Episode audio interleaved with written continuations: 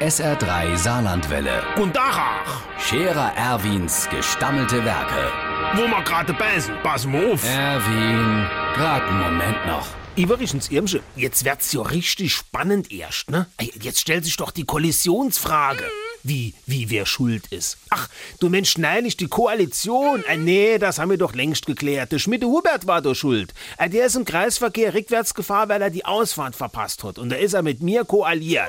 Nee, ich meine die Kollision in Berlin. Jetzt doch nur der Wahl, wer da mit wem kollidiert. Groß oder klein oder zweifarbig oder dreifarbig. Die eine wollen nicht kollidieren, die andere dürfen nicht. Die eine müssen sie erst noch frohen, ob sie wolle oder dürfen. Die andere freut erst gar keiner für so kollidiere, selbst wenn sie wolle dürfte. Mein lieber Alter, als wär das so schwer. Egal wer darf, ob er will oder nicht, der darf ja sowieso nur das machen, was die Phrase hat. Das ist in Berlin nicht an der Schule Hemm. Also, ich habe mir evaluiert, ich greife da jetzt in. Das heißt, mir, von der Chef, von der Scherer, Erwin Partei.